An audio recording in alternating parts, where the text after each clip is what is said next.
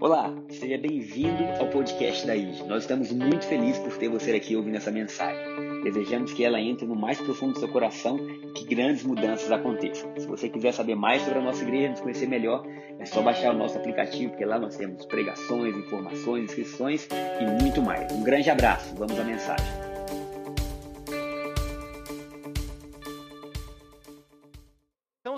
Palavra de hoje é o Deus que está perto. Nós temos um Deus um pai que está perto o tempo inteiro. Eu quero começar lendo com vocês Mateus capítulo 4, versículo 17. A palavra de Deus diz o seguinte: A partir de então, Jesus começou a anunciar sua mensagem: Arrependam-se, pois o reino dos céus está próximo. Essa passagem é muito conhecida, a gente já pregou ela aqui muitas vezes, eu acho que eu já preguei ela várias vezes. E e ela é muito interessante porque ela fala algo muito radical. Só que só, só entende o quão radical é o que Jesus está falando, apesar de simples, ser uma frase. Mas a gente só consegue entender o quão revolucionário aquilo é quando a gente entende o contexto de para quem ele estava falando. Então a gente tem Jesus andando no meio dos judeus, e a gente tinha os judeus debaixo de uma lei há 1.400 anos, há mais de 1.400 anos. Então eles estavam há 1.400 anos seguindo um conjunto de regras bem rígidas, um conjunto de regras bem estáticas e que apresentavam muitas coisas a se fazer. Muitas coisas a se fazer. O apóstolo Paulo diz que a lei ela foi dada para que todo homem ficasse calado e que todos soubessem que por meios próprios não era possível alcançar a Deus. Olha que interessante. Então, o objetivo da lei, o que a lei representava, ela era exatamente o fato de Deus estar distante. Então, Deus se apresenta ao povo, Deus começa a andar com aquele povo, e Deus promete que ia dar um Messias que ia salvar aquele povo, mas antes de dar esse Messias, ele mostra para aquele povo e para nós que não era possível, de outra forma, nós sermos salvos. Sabe, não era possível de nenhuma outra maneira nós sermos salvos. E Jesus está presente no meio daquele povo num tempo muito difícil, onde eles estavam sendo oprimidos, onde eles estavam passando muitas dificuldades, onde eles olhavam à volta deles e eles, e eles ficavam ansiosos, sabe? Eles tinham diversas facções entre eles, então tinha algumas daquelas facções é, é, judaicas ali, então tinha fariseu, saduceu, essênio, zelote, tinha algumas delas que eles se organizavam para a batalha. Eles queriam derrubar o Império Romano na força. E eles achavam que Deus os ia abençoar quando o Messias descesse com isso. E Jesus ele chega nesse contexto e ele diz assim: ó, Deus está perto. Primeira coisa, uma das primeiras coisas, ou a primeira mensagem, ou a primeira pregação propriamente dito de Jesus, ele diz: Deus está perto. Isso era absolutamente revolucionário, porque para os judeus Deus não estava perto. Deus não, não estava perto. Deus estava distante. Você precisava fazer um monte de coisa para se aproximar dele de vez em quando. Era de vez em quando. Deus não estava perto. E Jesus, ele apresenta isso e ele traz para nós uma primeira premissa muito poderosa de que ele veio para que você pudesse estar perto de Deus, para que Deus pudesse estar perto de você. Sabe, Deus está perto da gente quando tudo está dando certo. Deus está perto da gente quando tudo está dando errado. Deus está perto da gente quando a gente está entendendo tudo. Deus está perto da gente quando a gente não está entendendo nada. Deus está perto da gente quando a gente está acreditando muito. Deus está perto da gente quando a gente não está acreditando em mais nada. Deus está perto da gente o tempo todo e ponto final, porque foi Jesus que disse. Arrependam-se, porque está perto o reino de Deus. O reino de Deus não era uma manifestação física, como os judeus queriam de Deus descendo, reinando sobre, derrubando todos os impérios e dizendo, isso vai acontecer um dia lá na frente. Mas o que, o que Deus estava, Jesus estava pregando ali, o reino de Deus que estava perto, era o reino de Deus no coração do homem. Deus não ia mais reinar ou governar ou, ou se apresentar por meio de regras ou de leis ou de mandamentos ou de, de, de, de um templo, mas ele ia fazer isso dentro do seu coração. E, só que assim, isso é um fato, todo mundo sabe disso, eu não estou falando nada novo. Deus está perto, você já ouviu isso várias vezes, você sabe disso. Mas sabe, muitas vezes a gente não consegue perceber que Deus está perto. Sabe, muitas vezes não é perceptível isso, muitas vezes a gente não consegue ter essa perspectiva real mesmo. Assim, Deus está perto, mas para mim não está aparecendo, não. Deus está perto, mas as coisas não estão boas, não. Deus está perto, mas e aí? É só isso? Deus está perto, eu sei que Ele está perto. E, e o que Jesus está falando aqui, a própria mensagem de Jesus, nos revela algo muito incrível. Porque para a gente perceber e desfrutar que Deus está perto, é preciso um arrependimento, uma mudança de mente, uma transformação de premissas. O que estava acontecendo com os judeus é que eles tinham premissas a respeito de Deus que não permitiam eles perceberem que Deus estava perto. Jesus era a exata expressão de quem Deus é. Jesus estava diante deles e eles não conseguiam perceber que Deus estava ali. Porque o Deus que eles conheciam era um Deus que era muito mais parecido com as experiências de vida deles do que o Deus real. Eles não conheciam realmente o coração de Deus. Eles estavam se relacionando com Deus por meio de um livro, de um monte de regras. E por meio de regras você não conhece um pai. Sabe? Por meio de regras você não, você não estabelece um relacionamento com seu cônjuge. Imagina se você casa e aí fala assim: ó, isso aqui é o livro de regras, a partir de agora, de manhã, sete horas da manhã, café da manhã, e tal hora, não sei o que lá, tal hora, não sei o que lá. Você vai olhar para isso e estou fora disso. Estou fora. Porque o relacionamento ele não é um conjunto de regras, embora em alguns momentos essas regras possam ser estabelecidas. O relacionamento, ele é relacionamento, ele é estar junto. E o que Jesus está falando para a gente nessa mensagem é: mudem as premissas da mente de vocês do coração de vocês a respeito de Deus, porque chegou o tempo em que Deus está perto. Sabe, as premissas a respeito de Deus são muito importantes. Sabe, tão importante quanto ter uma vida longe do pecado é ter uma vida com premissas corretas a respeito de Deus. Porque o pecado ele vai fazer muito mal para a sua vida. O pecado vai te fazer mal, o pecado vai te distanciar, ele vai te aprisionar, ele vai cegar você. Agora, as premissas erradas também. Você quer ver um exemplo? Os próprios judeus. Eles queriam eles estavam há 1400, 1400 anos debaixo da lei e eles estavam ansiosos pelo Messias. Ansiosos. Eles estavam esperando, eles ficavam olhando, eles ficavam na rua. Alguém levantava para falar algo um pouquinho diferente. Assim, é o Messias? Não, não é ainda. É o Messias? Não, não é ainda. Várias pessoas apareceram dizendo que era o Messias naquele tempo, um pouco antes de Jesus, e ele se reuniu em volta deles. Eles acreditavam em qualquer um que dissesse que era o Messias, porque eles queriam o Messias. Só que eles queriam o Messias que era do jeito deles. Eles queriam um Messias que era segundo aquilo que eles estavam pensando. E aí, quando Deus veio um pouquinho diferente, eles não conseguiram perceber. Qual que é o problema? Uma premissa errada vai fazer você caminhar num caminho errado achando que está fazendo para Deus. Uma premissa errada vai fazer você matar achando que está fazendo para Deus. Porque ao longo da história, inclusive depois de Jesus, várias pessoas foram mortas achando que era para Deus. A pessoa que matou achou que estava fazendo para Deus, porque tinham premissas erradas de que espírito você é. Você lembra quando, quando Jesus está com Tiago e João, e aí algumas pessoas são hostis com eles, e aí eles falam assim: Mestre, você quer que a gente ore para descer fogo do céu, queimar todo mundo? Aí Jesus fala assim: Vocês não sabem de que espírito vocês são. Vocês não estão entendendo nada ainda. Ainda, vocês vão entender, mas vocês não sabem de que espírito vocês são. Então entende, uma premissa errada leva você para um caminho errado, e você passa a acreditar que você está fazendo para Deus algo que não é para Deus. Então os próprios judeus, eles acreditavam o quê? Eles acreditavam que o Messias viria como um vingador das nações. O Messias vai vir e ele vai descer a terra, e quando ele descer, ele vai bater o pé no chão e. Bum, bum, bum. Sabe? E a glória dele vai encher tudo. E aí ele vai pegar o Império Romano o imperador e vai mostrar para o imperador que o imperador não é nada. Sabe? E ele vai reinar e as nações vão ver que o Deus dos judeus é o Deus verdadeiro. Vocês conseguem perceber? No fundo, no fundo, o que tinha ali não era só um desejo por um Messias, ou por, por um Messias, por Deus manifestar sua glória na terra e ser conhecido. Eles queriam também que as nações, e eles foram muito oprimidos, e isso também tem a ver com o fato deles se sentirem assim, mas eles queriam também um pouco de vingança, sabe? Eles queriam o quê? Que as nações olhassem e falassem puxa, os judeus estavam certos. Puxa, a gente errou, olha. Caramba, erramos, erramos tudo. E aí as nações já falam assim: judeus, puxa, vocês realmente são o único povo escolhido de Deus, a única nação na terra. Eles achavam que os gentios, eles chamavam gente, os gentios, eles, tinham, eles se sentiam tão superiores que eles chamavam os gentios de cães. E para eles, naquela cultura, o cão era, era algo sujo, era um animal bem impuro. Sabe, os cães, eles ficavam em volta da cidade comendo os excrementos da cidade. Então eles olhavam para um cão, você vê que o, Pedro, quando vai falar na carta dele, ele fala assim: o cão que volta ao vômito. A ideia deles de cão era, era alguma coisa suja. Eles chamavam os gentios de cães e eles achavam que Jesus ia descer assim, gente. Eles achavam que Jesus ia descer daquela forma, do jeito deles. E aí qual foi o problema? Como as premissas deles a respeito de Deus estavam erradas, quando o Messias dele desceu, eles não só não reconheceram o Messias, como mataram o Messias amando, achando que estava fazendo para Deus. Olha como isso é forte. Olha como isso é poderoso.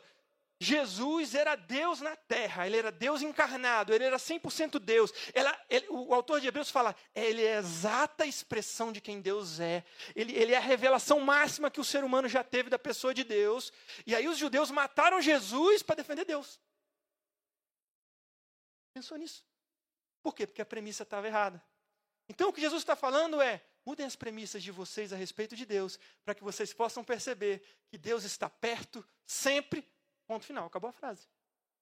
Acabou a frase. Ele não está perto se isso. Ele não está perto se aquilo. Ele não está perto quando aquilo. Quando você está em tal lugar. Ele está perto e ponto. Amém? Então hoje eu quero trazer, quem me conhece sabe que às vezes a, a, a, as, as, minhas pregações, às vezes, em algum momento elas ficam um pouco complexas. Mas eu queria pedir para você não se ficar ansioso com isso. Se você achar um pouco complexo, eu quero pedir que você caminhe comigo, que no final a gente vai chegar a uma conclusão que vai fazer sentido para todo mundo em nome de Jesus. E eu gosto de trabalhar com conclusões. Eu não trabalho muito com tópicos. Então eu vou trazer algumas conclusões, ou algumas verdades, ou algumas premissas que vão fundamentar o nosso coração. E aí eu dou essa premissa e a gente vai discorrendo de por que ela é daquele jeito, ou por que aquilo tem que ser assim. Amém? E aí você vai junto comigo, a gente vai caminhando e a gente vai chegar num lugar legal. Ok?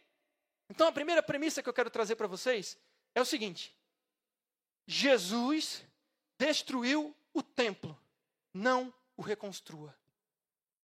Sabe, é, para a gente entender essa premissa, a gente precisa voltar um pouquinho.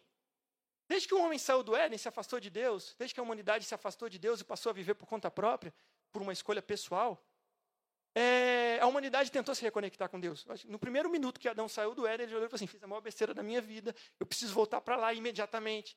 E, e, e, o caminho da humanidade todo foi tentando percorrer esse caminho de se reconectar com Deus. E as religiões, nada mais são do que tentativas humanas de reconexão com Deus. Tentativas humanas de se reconectar com Deus. E, e, o, o ser humano passou milênios buscando isso, milênios construindo premissas humanas a respeito de Deus.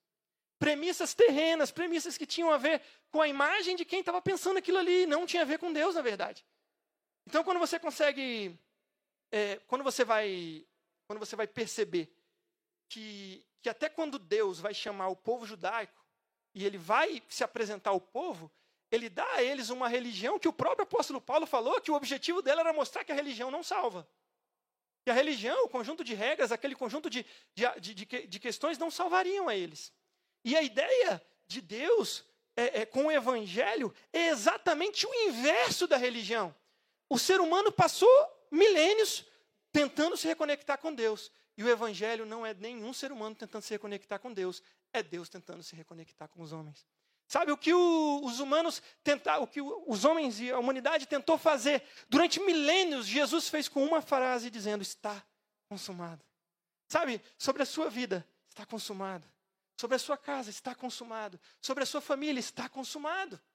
Ocorre que muitas vezes essas premissas antigas dos homens que estão na lei e que estão em outras coisas que vão na nossa cultura da sociedade. Elas vão permeando a nossa mente e elas vão construindo em nós coisas que não que não que não permitem que a gente viva um caminho com Deus sólido. A gente está sempre meio assim, ó, sempre mais ou menos e, e mais ou menos. E qual é a questão? Entender sobre o templo e por que, que Jesus destruiu o templo e que a gente não deve reconstruí-los é entender que uma das principais questões das religiões eram a distância entre o homem e Deus e a tentativa de reconectar. No contexto judaico, desde o tempo do tabernáculo no deserto, e aí é muito interessante, eu não combinei com o pastor Saulo de falar sobre isso, ele falou sobre o templo, e eu também vou falar um pouquinho sobre o templo. É, dentro do contexto judaico, desde os templos do tabernáculo no deserto, até o templo que Davi construiu, que, que Salomão construiu, foi destruído, foi reconstruído, que depois Herodes reforma ele todo no tempo de, um pouco antes do tempo de Jesus. Para os judeus, era ali que Deus habitava. Aquilo ali era o centro da fé deles. Aquilo ali era o centro do que eles acreditavam. Aquilo ali era o centro do que, do que, do que mais próximo o homem pode se aproximar de Deus. Mas, na verdade, aquela caixa de pedra revestida de madeira e de ouro, ela não dizia respeito à proximidade dos homens com Deus. Os judeus, quando eles pensavam no tabernáculo, eles pensavam assim: ó, esse é o tabernáculo de Deus com os homens, Deus está habitando no meio do povo. Só que, na verdade, aquilo ali representava o oposto disso, aquilo representava que Deus estava distante. Porque Deus dentro do templo significa que Ele não está no seu coração. Deus dentro do templo significa que, ele, que você que tem um lugar onde ele está e tem um lugar onde ele não está. Significa que tem um lugar onde você encontra Deus e é só naquele lugar que você o encontra e acabou. Sabe, você entende que por mais sacrifícios que forem, fossem feitos naquele tempo, por mais perfeito que fosse o cordeiro, entrava uma pessoa representando todo mundo e nada mais. Ninguém mais tinha acesso e tinha direito a entrar e a usufruir daquilo que é mais precioso na nossa vida, que é a presença de Deus. E é interessante isso porque a, a, a, vida no templo, a religião baseada no templo, a vida com Deus baseada em um templo, ela significava duas coisas muito importantes que eu vou ler aqui agora com vocês para eu não me confundir. Primeiro, que a presença de Deus estava num lugar então você podia entrar e sair dela. Então tinha dia que você estava dentro, tinha dia que você estava fora, tinha momento que você estava aceito, tinha momento que você não estava aceito, tinha momento que você era abençoado, tinha momento que você não era abençoado. Tinha situações onde você podia falar, falar, falar, mas Deus não estava ali perto de você, o Espírito Santo não estava com você para poder receber de forma completa aquela oração. E a segundo é que Deus se relacionava mais de maneira coletiva do que individual. Então, o povo chegava na frente do templo, ficava ali, havia o sacrifício, entrava uma pessoa representando todo mundo, Deus aceitava todo mundo, ninguém, acabou e era em tudo coletivo. Era, era uma coisa industrial, era uma coisa distante, era uma coisa impessoal.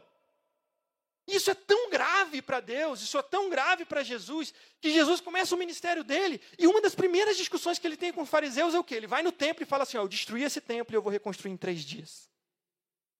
Olha como isso é forte.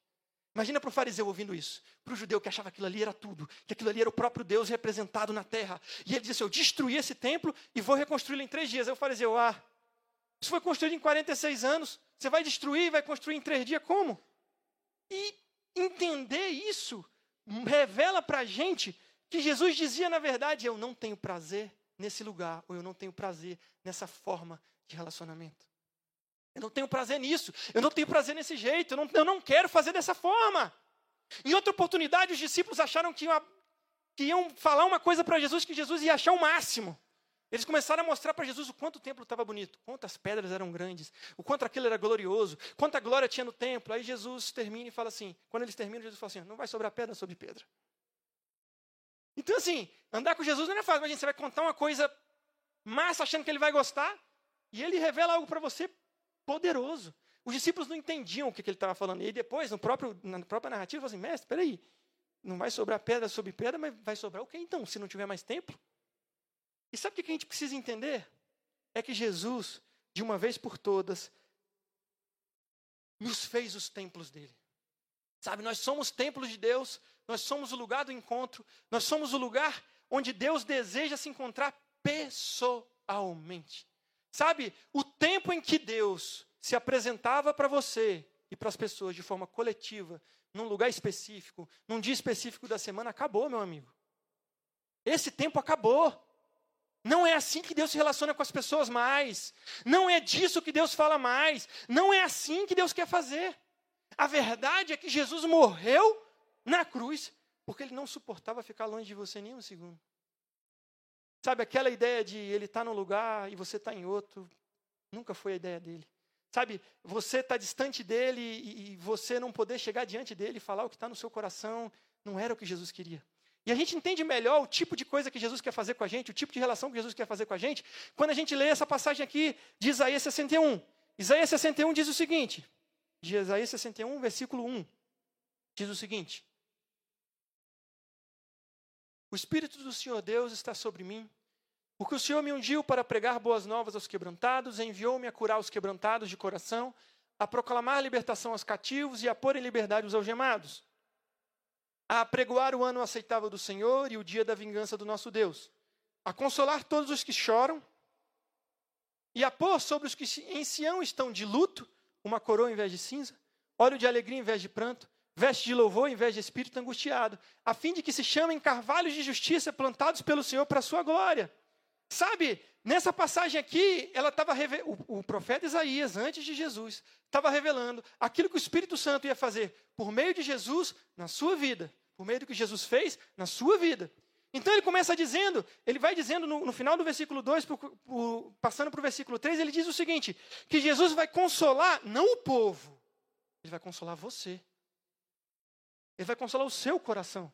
Ele vai consolar a você, ele vai trocar as suas vestes. Sabe, ele fala assim, ó, ele, ele vai fazer com que aqueles que em Sião estão de luto coroa em vez de cinza. Naquele tempo, o povo, quando estava num luto muito grande, eles tiravam as suas roupas bonitas, colocavam um pano de saco, jogavam cinza na cabeça, e aquilo representava toda a angústia do coração dele. E aí o profeta, inspirado por Deus, está dizendo a respeito de Jesus e do Espírito Santo na sua vida, dizendo assim: ó, não vai ter mais saco e cinza na sua vida, porque ele não só não vai fazer, não vai deixar você ficar no luto parado, como ele vai fazer você reinar.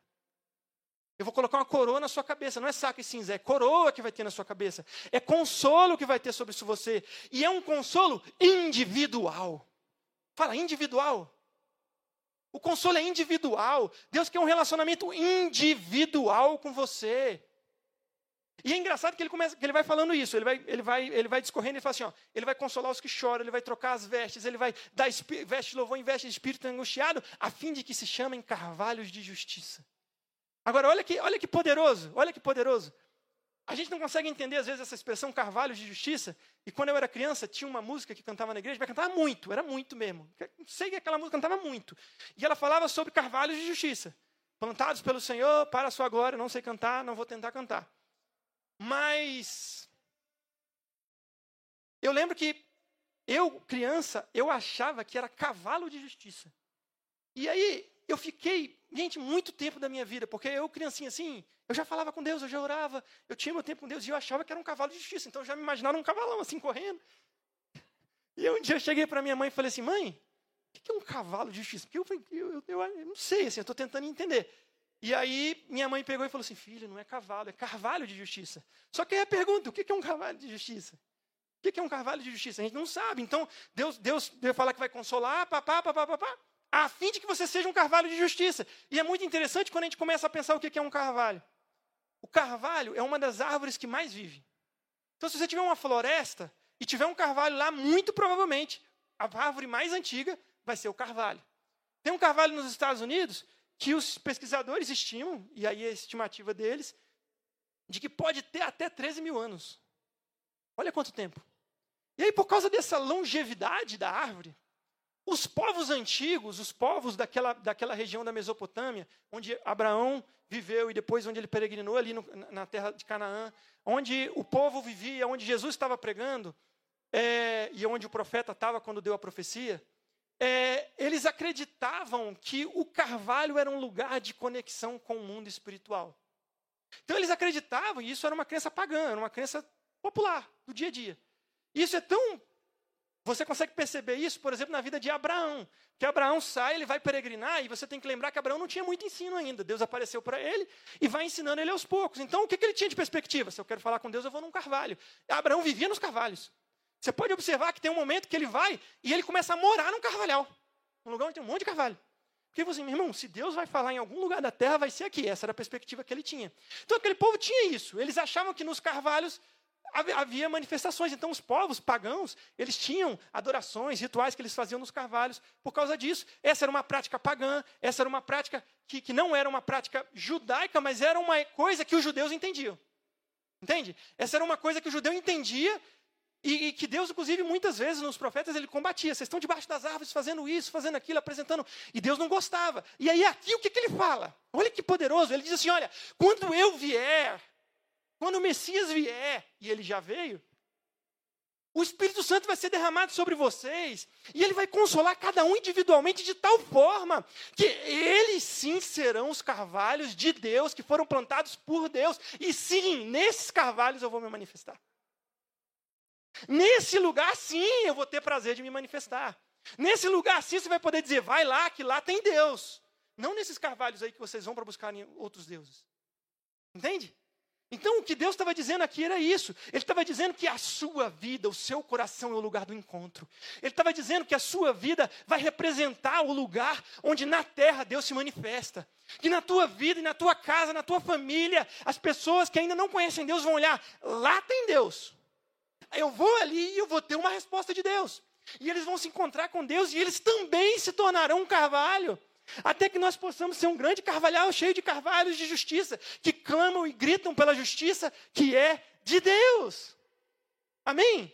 Vocês estão comigo? Vocês estão entendendo como é poderoso e como era glorioso o que Jesus veio fazer? Então você tinha o judeu que acreditava no templo, que acreditava que, que, que era no templo que Deus estava se manifestando, e Jesus fala assim: ó, não é no templo, é na sua vida, e ele destrói o templo, ele faz questão de dizer eu destruí, e a, quando ele fala, gente, que eu destruí esse templo, em três dias eu vou reconstruir, ele está querendo dizer assim: ó, eu morro e ressuscito para transformar você no templo não reconstrua ele. Sabe, sabe quando a gente reconstrói os templos? Sabe quando a gente reconstrói os templos? Sabe, a gente está muitas vezes na nossa caminhada com Jesus, a gente encontra Jesus e depois a gente vai reconstruindo vários templos. E a gente reconstrói os templos quando a gente esquece que Jesus está perto e quer ter um encontro pessoal, individual com você todos os dias e não só de vez em quando. Sabe, quando a gente se permite viver num cristianismo coletivo, quando a gente se permite viver, e aí eu não vou, vou abrir um parênteses aqui, a congregação é linda. A congregação é de Deus, congregar com os irmãos é de Deus, ser abençoado pela vida do seu irmão é de Deus. Como eu comecei o culto falando, nós somos os templos, quando a gente se reúne aqui, as manifestações de Deus na vida de cada um, porque Deus se manifesta na vida de cada um de maneira diferente, elas se juntam, se comunicam e nos fazem ter uma percepção muito maior dele. Mas Deus quer dar uma experiência para ele com você, hoje na sua casa, no seu coração. E você não pode abrir mão de viver isso. Você não pode abrir mão de viver isso. A gente não pode mais viver tendo coisas e partes da nossa vida que são de Deus e partes que não são de Deus. Parte da nossa vida onde Deus sabe, parte onde a gente esconde de Deus. Parte da vida onde a gente. É, momentos do nosso dia ou momentos da nossa semana onde a gente entra num devocional e depois você sai do devocional. A sua vida é um, é um devocional constante. A sua vida com Deus é um devocional constante. Não existe mais povo, gente. Não existe mais povo no coletivo. Existe eu, você. Existe a gente. Não existe mais um, um, povo se apresentando diante de um sacerdote e que não tem contato real com o Criador. Deus, Jesus, pagou o preço alto de sangue, morreu, entregou tudo o que ele tinha, o melhor dele, para que você o encontre diariamente. A gente percebe o desejo de Deus de um encontro diário e de um encontro pessoal. Quando você vê o ministério de Jesus, o ministério de Jesus, Jesus é pessoal o tempo inteiro. O ministério de Jesus é o tempo inteiro pessoal. Jesus fazia questão, questão de ter experiências pessoais. Sabe, Jesus chega num lugar onde tem um monte de gente querendo cura, e ele chega para a pessoa que evidentemente está precisando de uma cura, e fala assim: o que você quer? Sabe, ele não estava com dúvida. Sabe, ele não estava de fato esperando que a pessoa, entre aspas, faça alguma coisa. Ele quer ouvir a sua voz. Ele quer ouvir o que está dentro do seu coração. Ele quer ouvir a sua voz. O Espírito Santo quer ouvir a sua voz hoje. Sabe, nas experiências dos próprios discípulos de Jesus, é muito lindo o que acontece. Você tem Zaqueu. Zaqueu era um homem que começou a ouvir o que Jesus falava, se interessou, começou a crer no que Jesus e queria ter uma experiência com ele, não sabia. E sabe, naquele tempo era isso, você tinha que ir atrás da experiência, você tinha que ir atrás para encontrar, você tinha que, oferecer muita coisa para poder, quem sabe, ver se Deus te aceita. Mas Zaqueu está ali tentando só olhar de longe Jesus, porque ele nem se achava muito digno daquilo. E aí Jesus desce, chega, Jesus chega debaixo da árvore e fala assim: Zaqueu, você imagina? A, a mente de Zaqueu, quando ela, ele descobriu que ele foi ali escondido, quase assim, tentando ver ali por cima de uma árvore, tentando enxergar alguma coisa, ver se conseguia ouvir alguma coisa, para ver se quando ele passasse, sobrasse alguma coisa para ele. Jesus para e fala o nome dele. Ele faz questão de fazer isso para dizer: Eu conheço você pelo seu nome. Eu sei quem você é. Sabe, é muito legal quando você vê a vida de Pedro, gente. A vida de Pedro ela é linda, porque Jesus chega para Pedro e fala assim: Pedro, você vai me trair, vai me negar, Três vezes, não é só uma vez só não. Três vezes você vai fazer isso. Aí Pedro, nunca, nunca, nunca. Não, não, Pedro, eu não estou eu não tô dando uma dica, não. Estou dizendo que vai. Mas mesmo assim eu te amo. Mesmo assim eu te amo. Jesus ressuscita e fala assim: ó, avisa os discípulos e a Pedro, vai atrás de Pedro. Ele sabia que Pedro ia trair, e mesmo assim escolheu Pedro, e mesmo assim amava Pedro, não abriu mão de Pedro e não abre mão de você. Sabe, ele não abre mão de você. Sabe, ele não se impressiona com a coisa errada que você vai fazer amanhã. Porque quando ele te chamou hoje, ele sabia que amanhã você ia errar, mas ele ia estar do seu lado, ia te colocar de pé e você ia continuar. Ele ia te colocar de pé e você ia seguir o caminho. Como foi com Pedro. Tem uma das passagens que eu acho mais linda sobre essa experiência pessoal é com Maria Madalena. Maria Madalena vai ao túmulo. Ela, ela, Jesus tinha morrido, para ela Jesus ainda estava morto. Ela vai ao túmulo e quando ela chega lá, o túmulo está vazio, ela fica um pouco desesperada, e aí ela faz um monte de coisa, ela vai, chama os discípulos, volta, mas em determinado momento ela para, ela olha dentro do túmulo, está vazio, e aí os anjos estão ali, e aí os anjos chegam para ela e falam assim, ele não está aqui não. Meu anjo já apareceu para ela ali, já começou a ter um negócio diferente, e ela não tinha entendido o que tinha acontecido, e ela vira. Quando ela vira, para mim esse é um dos encontros mais lindos da Bíblia, porque ela olha e Jesus está diante dela. Só que ela não reconheceu Jesus. Ela não reconheceu Jesus e e é interessante que a Bíblia fala que ela achou que ele fosse o jardineiro, porque muito provavelmente ele devia estar parecido com o jardineiro, ou com alguém que cuidasse daquele lugar. Então ele, de alguma forma, estava ali, porque ele estava assim, ninguém sabe, não tem resposta, mas ele estava ali. E Maria Madalena olha para Jesus e fala assim: Olha, achando que era o jardineiro, ele fala assim: Olha, se você pegou o corpo dele e tirou daqui, me dá. Imagina, gente, pegar o corpo de um morto já de três dias. Me dá, eu quero, eu quero, eu vou guardar em algum lugar. Eu guardo. E aí Jesus só faz uma coisa, ele fala assim, ó, Maria. Quando ele fala isso, Maria fala assim, é o mestre. Sabe por quê? Ela conhecia a voz dele. Sabe, ela conhecia, ela, ela, ela, ela, se acostumou a ouvir a voz dele. No primeiro culto eu falei que, que quando que, eu vi uma vez um, tipo um, era um, tipo um estudo, um, muito tempo atrás, e falava que se tiver uma multidão de pessoas assim gritando você, gritando seu nome, todo mundo, Vitor, Vitor, Vitor, Vitor, Vitor. Se a sua mãe no meio dessa multidão gritar numa, num volume de voz razoável a ponto de você ouvir, você vai na hora parar e falar assim, essa é minha mãe. Você pode estar de costas, pode estar cego, pode estar de olho fechado. Na hora que ela falava assim, minha mãe. Sabe por quê? Porque você ouve a voz da sua mãe todo dia. Quando você não tinha conhecido ainda o seu cônjuge, você não sabia a voz dele. Mas hoje, que você está casado há alguns anos, para quem está casado, se você está namorando há algum tempo, se ele te ligar no número desconhecido e falar, Fulano, você sabe que é ele. E sabe qual é o nosso problema? A gente não conhece a voz do nosso pai. Porque a gente não para para ouvir. A gente não para para ouvir. E o nosso pai quer se fazer conhecido, ele quer que você conheça a voz dele, a ponto de, quando a voz dele falar, no meio de muitas vozes, você fala assim: ó, de todas essas, aquela lá é do meu pai. Aquela lá é do meu pai. Aquela lá é do meu Criador. Aquela lá é daquele que me que pagou a vida por mim. E é para ele que eu vou viver. É essa voz que eu vou ouvir na minha vida. Sabe, eu não sei o que, que, tem no seu coração, eu não sei qual é o grito do seu coração, eu não sei o que, que, que angustia o seu coração, mas eu quero dizer para você: destrua os templos que você construiu, destrua os lugares onde Deus não acessa, desfaz dentro de você a ideia de que Deus está distante, porque Ele está perto, Ele está dentro de você todos os dias, aconteça o que acontecer, e ponto final. Aconteça o que acontecer e ponto final. Essa é uma verdade absoluta da sua vida. Assim como você sabe que se você subir num prédio, cair e pular lá, você vai morrer, Jesus está na sua vida e ponto final. Jesus está na sua vida e ponto final.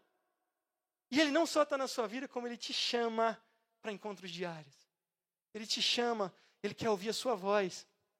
Sabe, antes de Jesus fazer a voz dele ser conhecida, ele pergunta para você a sua voz. Ele, ele, ele fala com você, ele deixa você falar. Sabe, e é tempo da gente parar de ficar angustiado com um monte de coisa, de preocupado com um monte de coisa, fazendo, criando distâncias onde não existe mais distância, e falar assim: Deus, o meu coração é esse aqui.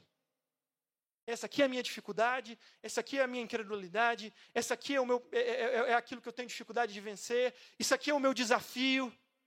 Sabe? E mais do que esperar de Deus uma resposta para esses desafios é saber que Ele é Pai, Ele vai estar com você e Ele vai te responder. Ele vai te responder, Ele vai falar com você, você vai ter encontros com Ele. Amém? Então a primeira premissa que eu quero trazer para vocês hoje é essa. Jesus morreu para destruir o templo, não reconstrua ele, não. Sabe, não, não se contente em viver uma vida coletiva, um cristianismo distante, ou que, que Está cheio de compartimentos no seu coração onde Deus não acessa. Deixa Ele acessar tudo, entrega tudo para Ele. Deixa o seu Pai proporcionar a você encontros genuínos, a ponto de você conseguir ouvir a voz dele e deixar a voz dele chamando o teu nome curar o teu coração de verdade. Amém? A segunda verdade que eu quero trazer hoje para você é a seguinte: sempre que Deus intervém no mundo, era, é para apresentar ao homem um nível novo de conhecimento da pessoa dele. Muito provavelmente essa não é uma verdade muito nova para você. Aí você já ouviu um monte de lugar aqui, eu já falei sobre isso em outras pregações. Sabe, Deus quer apresentar coisas novas. Na verdade, eu acabei de falar sobre isso. Deus quer te, se apresentar a você. Ele quer dar experiências únicas para você. Ele quer te, te, te, te mostrar muitas coisas. A Bíblia diz assim: clama e me responder-te-ei e mostrarei para você coisas grandes e ocultas que você não sabe. Tem um monte de coisa que está disponível, que Deus está doido para te contar, Ele não te contou ainda. Só que o que eu quero trazer de reflexão para você, que aí é novidade, é o seguinte: o que é na prática, de verdade, um nível novo de conhecimento de Deus. E muitas vezes a gente acha que a gente conceitua algumas coisas, e como eu falei, são premissas que a gente coloca dentro da gente e que nos afastam um pouco, porque a gente acha que está indo no caminho certo, mas não está no caminho que vai nos dar uma revelação do Pai plena, sabe? E entender o que é um nível novo da conhecimento da pessoa de Deus, a gente precisa entender, às vezes, como funciona a estrutura da nossa mente no dia a dia. Porque, como eu já falei, a gente usa muito as coisas do dia a dia que a gente faz com as pessoas para Deus. E aí, quando a gente usa algumas coisas que a gente faz para as pessoas para Deus e começa a julgar Deus com base nesses parâmetros, a gente fica todo desconjuntado. Fica cheio de ideias erradas. Então, a primeira coisa que eu queria trazer para vocês é uma reflexão acerca de como a gente trata outras pessoas. Então, quando um ser humano vai falar de alguém, então vamos lá. É, quem é o Jeff Bezos? Quem é o Bill Gates? Provavelmente, se eu for perguntar aqui para vocês, você vai dizer: ah, o Bill Gates é o dono da Microsoft. Jeff Bezos é o dono da Amazon, eu acho. É o homem mais rico do mundo hoje, eu acho. Não acompanho tanto isso. Mas, é, esse é ele, não é? Quem foi Steve Jobs? O criador da Apple, criou o iPhone, esse cara. Ele é... Você tem noção de que o Jeff Bezos não é isso? De que o Bill Gates não é isso? Ele tem essa empresa, ele fez essas coisas, mas ele não é o que ele faz. Ele é uma pessoa, ele tem um coração, ele tem uma personalidade, ele tem pensamentos, ele tem ideias, ele tem sonhos que ele não realizou. Você acha que ele é super realizado, mas tem um monte de coisa na cabeça dele, provavelmente, que ele não realizou e ele se frustra por isso. Ele tem coisas que ele queria fazer, não deu tempo, tem coisas que ele queria fazer, não dá mais tempo, tem coisas que ele queria fazer, ele acha que ainda vai dar tempo e vai tentar fazer ainda.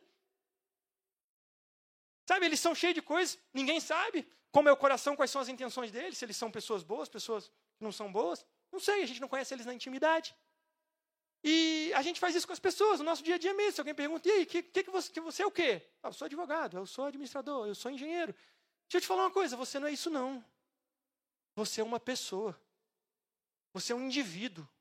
Você é alguém, é um sujeito cheio de sentimentos, de emoções, de, tem uma história. O teu pai também. O teu pai é uma pessoa.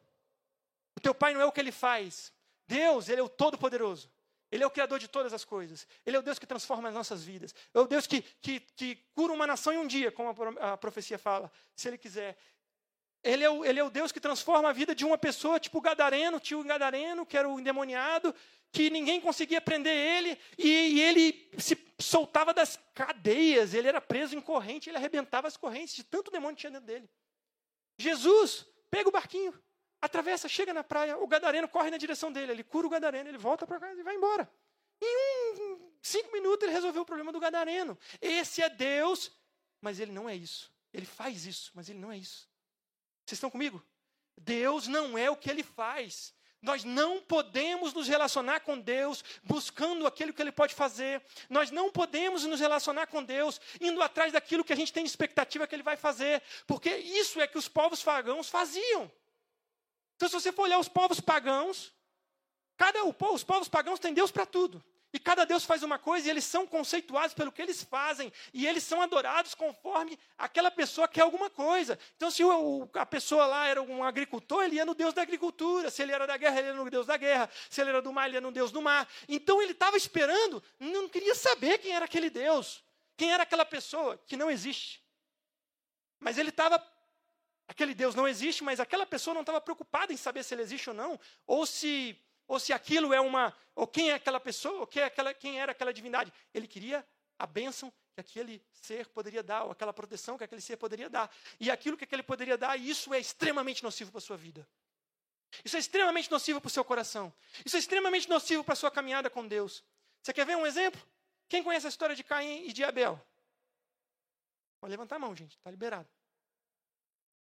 Caim e Abel. Caim e Abel. Os dois entregaram uma oferta a Deus, não é? Os dois chegaram ao cabo de um tempo e falaram assim: Deus, está aqui minha oferta. Deus gostou da oferta de Abel, não gostou da oferta de Caim. Nós não vamos trabalhar aqui, falar aqui sobre por que ele gostou de uma e não gostou da outra, porque aí é, é uma pregação só para isso. Mas o que é interessante é, Caim ofereceu uma oferta, Deus não aceitou a oferta. Caim fica muito chateado com Deus, ele fica irado, e aí o que, que acontece? Deus aparece para ele. Olha que legal. Gente, o próprio Deus apareceu para Caim. O próprio Deus apareceu para Caim. Parou para pensar? Imagina isso. Você faz uma coisa, você não gosta, você fica decepcionado com Deus, e o próprio Deus fala assim: Caim, o que está acontecendo? Por que, que descaiu o seu semblante? Olha como Deus tenta consolidar o coração dele. Ele fala assim: Olha, se você proceder bem, não é certo que você vai ser aceito? É certo que você vai ser aceito. E aí o que, que acontece com Caim? O que, que Caim, o que, que, que acontece na vida de Caim? Caim trata Deus mal. Caim trata Deus mal. Porque Deus chega para ele e fala assim: Caim, olha só, você está chateado. Você, como humanidade, vocês, como humanidade, decidiram viver distante de mim. Então é o seguinte: você é chateado do jeito que você está, você vai pecar. Você vai fazer uma besteira. E se você fizer a besteira, eu não tenho como impedir você de fazer a besteira, você vai fazer. Agora, isso vai fazer muito mal para você. Então, controle isso aí. É como um pai. O que, que Caim fez? Matou Abel. E o que, que Deus faz? Deus matou Caim também? Não, ele desce e fala: Caim, o que, que você fez? Caim, o que, que você fez, Caim? E qual é a resposta de Caim? Gente, essa resposta de Caim é a coisa mais absurda que eu já vi alguém fazer de alguma história que eu já, que eu já ouvi. Na Bíblia, para mim, é a mais absurda. Porque Caim chega para o próprio Deus e fala assim: ó. Porque Deus chega para Caim e fala assim: Caim, cadê Abel, seu irmão? Porque ele quer ouvir de você. Ele quer ouvir você falando, sabe? Ele queria proporcionar para Caim uma cura, alguma coisa no coração dele, queria que Caim colocasse aquilo para fora e Caim não deixou. E aí Caim fala assim: ó, acaso sou eu tutor do meu irmão? Olha isso, gente. Caim fala para Deus: eu sou tutor do meu irmão. Aí Deus fica bem chateado, resolve lá o problema dele, não mata Caim, pelo contrário, faz com que Caim, faz com que Caim seja, porque Caim ficou com medo de outras pessoas matarem ele depois que ele matou. Ele falou assim: quem matar você vai ser pior que você. Então ninguém mata Caim com medo da, do que Deus tinha falado. Então Deus ainda protegeu ele, permitiu que ele vivesse muitos anos. E o que, que a gente tem de perspectiva aqui, gente? Caim, quando vai oferecer a oferta para Deus, ele estava pensando que Deus ia oferecer para ele. Ele estava pensando assim: eu vou oferecer uma oferta aqui, vou receber minha bênção na agricultura e acabou. Acabou. Ele não estava nem aí para quem Deus era, o que Deus estava pensando, quem que Deus estava no coração, quais eram as intenções de Deus, o que estava no coração de Deus. Gente, o próprio Deus, olha só, Caim ficou chateado porque não foi aceito. Aí o próprio Deus aparece para ele e ele não conseguiu perceber. Você está entendendo que quando você começa a se relacionar com Deus, pensando apenas naquilo que Deus pode te dar, colocando apenas diante de você aquilo que você quer que Deus faça, como os judeus fizeram, Deus vai aparecer para você e você não vai ver. Deus vai estar do seu lado e você não vai perceber. Deus vai estar com você o tempo todo, no meio da dificuldade, você está reclamando, e você vai, você vai negar a ajuda dele, porque você está querendo que ele faça do seu jeito. Quer ver o povo judeu? Vou dar um exemplo de novo do povo judeu. O povo judeu queria o líder militar. Eles queriam um líder militar. E eles queriam tanto o líder militar que quando Jesus, o próprio Deus, apareceu para eles, ele falou assim: Não quero você não. Eu não quero você não. Eu não quero você não. E eu vou dizer para você: o desejo de Deus, o esforço de Deus, a, a, o empenho de Deus durante toda a Bíblia e durante todo o tempo e na sua vida que você consiga ter percepções reais de quem Ele é, do que Ele pensa, do que está no coração dele, os sonhos que Ele tem, projetos que Ele possa ter, coisas que Ele quer fazer. Deus tem perspectivas a seu respeito que você não conhece, Ele quer te contar. Ele está querendo se revelar para você pessoalmente, mas o problema é que quando a gente só olha para aquilo que ele pode fazer, a gente fica cego como Caim ficou, como os judeus ficaram. Deus aparece para você e você não percebe. Deus está perto e você não percebe. Então, primeira coisa que nós aprendemos hoje, a gente já está indo para o final. Primeira coisa que nós aprendemos hoje é: não reconstrua o templo que Jesus destruiu. Deus quer um encontro pessoal com você todos os dias. Não se contente em viver uma vida distante, uma vida coletiva, um cristianismo de igreja só. Mas mais do que isso, olhe para o teu Deus com o olhar correto. Procure do teu pai o olhar correto. Sabe por quê? Porque os judeus esperavam um líder militar para mudar as circunstâncias dele. Jesus mudou praticamente nada da circunstância, mas deu o Espírito Santo. E o Espírito Santo era a maior revolução para o coração deles que podia existir. A maior revolução que podia existir no coração deles era o Espírito Santo. E o que, que acontece, gente? Quando a gente está prestando atenção só nessas coisas que Deus pode fazer, a gente não consegue perceber o quanto do Espírito Santo está disponível para nós, para que a gente possa fazer, para a gente possa viver. Sabe, a gente começa a questionar a bondade de Deus. A gente começa a falar, será que Deus é bom mesmo? Porque Ele não fez tal coisa que eu queria. Será que Deus é tão legal mesmo? Porque tal coisa que eu queria fazer não aconteceu. Eu fiz um plano e não se cumpriu. Eu vou te falar uma coisa, meu irmão. A bênção de Deus está sobre a sua vida. Mas a promessa de Jesus não era que ele ia transformar as suas circunstâncias. Era que ele ia te dar o Espírito Santo e você ia vencer. Ele falou assim: aquele que ouve as minhas palavras é como quem constrói a casa na rocha. A chuva vai vir, a tempestade vai vir, a sua casa não vai cair. Mas a tempestade vai vir para as duas casas. Então, na sua vida, no seu dia a dia, vai ter momentos que você não vai entender nada, vai ter momentos que não vai dar certo, vai ter coisa que você vai olhar e vai falar: não entendi, mas eu quero te contar uma coisa: andar sobre o mar e nadar também são dois milagres iguais e você faz os dois junto com Jesus. Sabe, vai ter momento que Deus vai te dar uma cura milagrosa, vai curar milagrosamente alguém, vai ter momento que você vai viver o luto. E Ele vai estar do seu lado. E isso vai ser tão milagroso quanto. Isso vai ser tão poderoso quanto, porque o que a gente leva da nossa vida não são as coisas terrenas, não são as construções terrenas, não é o que a gente constrói sobre essa terra, é o tanto de Deus que a gente percebe na nossa caminhada, no nosso dia a dia. O tanto de Deus que a gente consegue apreender, é isso que transforma o nosso coração. Eu vou te falar, meu irmão, o Espírito Santo é suficiente para te alegrar todos os dias da sua vida, até o final, aconteça o que acontecer. Se tudo sair do seu jeito, não sair do seu jeito, o Espírito Santo é suficiente. E se a gente não entender isso, e não entender que o objetivo de Jesus não era se apresentar como um líder militar, um Deus que chega derrubando tudo e, e, e demonstrando, assim, sabe, uma glória física. Deus não queria se apresentar assim. Ele se apresentou como um homem simples e te deu o Espírito Santo para que você tenha a revelação genuína de quem Ele é todos os dias da sua vida e ponto. Amém? Sabe, para a gente terminar, eu escrevi aqui: com Jesus perto, nós atravessamos o mar com tempestade ou sem tempestade. E é milagre das duas formas. Mas as conclusões que eu quero trazer para você para concluir é o seguinte: nunca abandone o lugar do encontro pessoal com Deus. Ele tem consolo, alegria, paz, presença especialmente preparadas para você todos os dias. A segunda coisa que eu, que eu quero fazer para resumir o que a gente viu é que, mesmo que você não entenda nada, em momento nenhum da sua vida, tire os olhos de quem Deus é. O teu pai é bom. Você achando isso ou não, o teu Deus é bom. O Espírito Santo é lindo. Você entende que Paulo estava na prisão e ele estava louvando porque ele entendeu isso? Entende que ele está preso, ele está de madrugada, está frio, ele está todo machucado. E ele começa a falar assim: quer saber? Ele morreu foi para me dar o Espírito Santo, não foi para dar um carro novo. Sabe? É, gente, ele vai dar. Eu vou te falar, Deus é bom, tá? Ele vai dar, ele vai fazer coisas incríveis na sua vida. Sonhe, projete. Hoje aqui a pregação não é contra sonho, contra projeto, contra comprar, contra fazer, não é isso não. Não coloca o seu coração nisso, pelo amor de Deus. Não coloque o seu coração naquilo que está sendo construído. Não coloque o coração em pessoas. Não coloque o seu coração em nada. Não coloque o seu coração em uma possível bênção que você acha que você precisa muito. Uma possível milagre que você acha que você precisa muito. Quem sabe o que você precisa é Deus. Ele te deu o Espírito Santo. Ele é suficiente. Se ele não fizer mais nada na sua vida, você vai ser feliz até o final. Amém? E a última, lembre-se que a maior ação de Deus na sua direção foi te dar o Espírito Santo. E isso é suficiente para fazer você alegre para sempre, até o final. Amém? Quero pedir para vocês se colocarem de pé.